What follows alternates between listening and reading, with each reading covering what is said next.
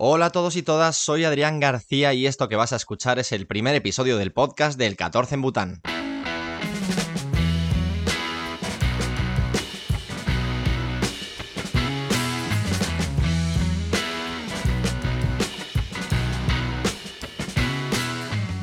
Y ahí estaba yo, el 5 de enero de 2023, en la que probablemente haya sido la noche de Reyes más rara de mi vida, recibiendo la medalla de plata que me acreditaba como subcampeón de la primera división de Bután. Fue en el Estadio Nacional de Changlimitang, del que algunos dicen que es uno de los más bonitos del mundo. Ese día desde luego lucía espléndido, repleto de butaneses que acudieron a ver una final que perdimos contra Paro Fútbol Club, un equipo con más dinero y mejores jugadores que el nuestro.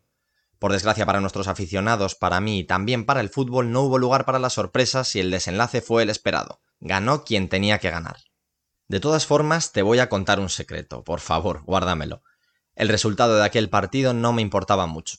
No te voy a decir que me diese igual ganar o perder, de hecho estuve bastante triste durante la entrega de trofeos, pero es que llevaba cinco meses viviendo en un país remoto a los pies del Himalaya, conociendo gente interesantísima, recorriendo carreteras de montaña que quitaban el aliento y visitando monasterios budistas que pensé que solo existían en las películas. Para mí, una persona que pocos meses antes tenía una vida rutinaria de horario de oficina y que jugaba en un equipo no profesional, el fútbol fue eso, una excusa. Para mí salir campeón era secundario, yo el premio ya lo había ganado. Lo reconozco, no soy un buen lector. He empezado muchos libros y he acabado pocos. Uno de ellos, de los que me engancharon y no me soltaron hasta la última página, fue Normal, una novela de Roberto López Herrero. Como en toda novela negra que se precie, se comete un crimen. Resulta que en todos los testimonios de los testigos hay un patrón común. Todos dicen que el asesino es una persona normal. Es cierto que en este caso se refieren al aspecto físico, pero yo quiero llevármelo más allá.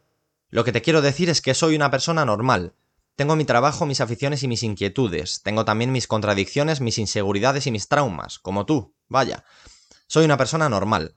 Se me da bien el fútbol, sí, pero no tengo un talento extraordinario que me haya llevado a ser futbolista de élite. Comunico bien, sí, pero no he sido un prodigio del periodismo y de momento no me gano la vida con los textos que escribo o que locuto. Me encanta viajar, sí, pero no soy un nómada. Admiro las personas que pueden estar lejos de casa durante años, sin un plan fijo, improvisando, moviéndose, pululando. Pero no es mi caso, yo no podría. Me encanta viajar y explorar, sí, pero también me encanta volver y quedarme. Me encanta quedarme. Pero una serie de casualidades hicieron que yo, una persona normal, acabase jugando como futbolista profesional en la primera división de Bután. En 2014, presta atención, que es aquí donde empieza toda esta historia, me fui de Erasmus a Preston, Inglaterra, el destino que me tocó no era mi primera opción, ni siquiera la segunda ni la tercera, pero oye, haber estudiado, ¿no? El destino se decidía en función de la nota media y yo siempre he sido un estudiante acomodado. Más de seis es que de nueves. Mi estancia allí no la recuerdo con especial cariño, no fue mi mejor momento personal y el lugar tampoco ayudó. Aún así, nueve años después, hay un par de personas que conocían aquel viaje y que siguen en mi vida. Una de ellas es Shadab, un joven entrenador británico de origen pakistaní que conocí durante las pruebas para entrar en el equipo de fútbol de la universidad. Él me vio jugar y me fichó. No solo para el equipo de la Uni, sino también para Hesketh Bank, un equipo amateur que entrenaba un día por semana y jugaba los sábados. Nos hicimos amigos y cuando llegó el momento de marchar nos prometimos que volveríamos a compartir equipo. Es una de estas promesas que se hacen más con el corazón que con la cabeza y que pocas veces se materializan, pero esta vez ocurrió. Y ocurrió a lo grande. Año y pico más tarde estaba volando hacia Ulan Bator para jugar en un equipo de la primera división de Mongolia. ¿Adivinas quién era el entrenador? Efectivamente, Shadab. Resulta que le habían encomendado salvar al Bayangol del descenso, una tarea casi imposible teniendo en cuenta la gran diferencia de puntos que ya existía cuando él aterrizó. La diferencia de puntos era grande, sí, pero más grande aún era la brecha de nivel. Los jugadores mongoles de Bayangol eran muy flojos, así que el club le ofreció a Sadab la posibilidad de fichar a cuatro futbolistas extranjeros que pudieran acercar al equipo al exigente objetivo de mantener la categoría.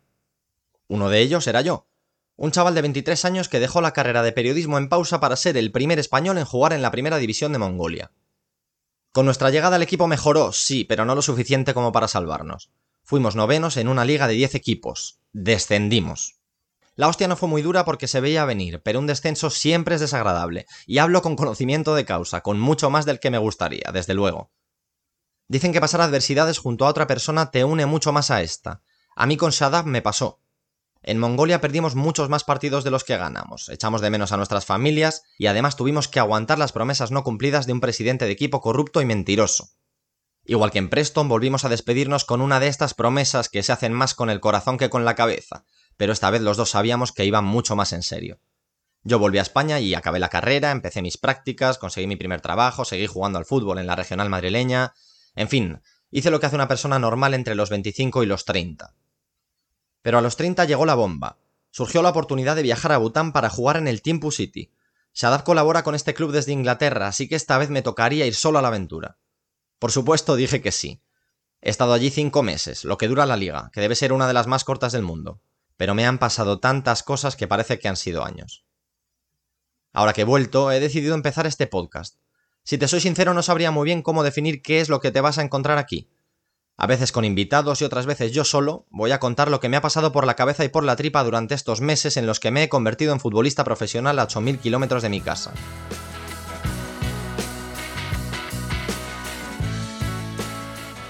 Con muchísima ilusión te doy la bienvenida al podcast del 14 en Bután. Espero que disfrutes la escucha tanto como yo he disfrutado contándotelo.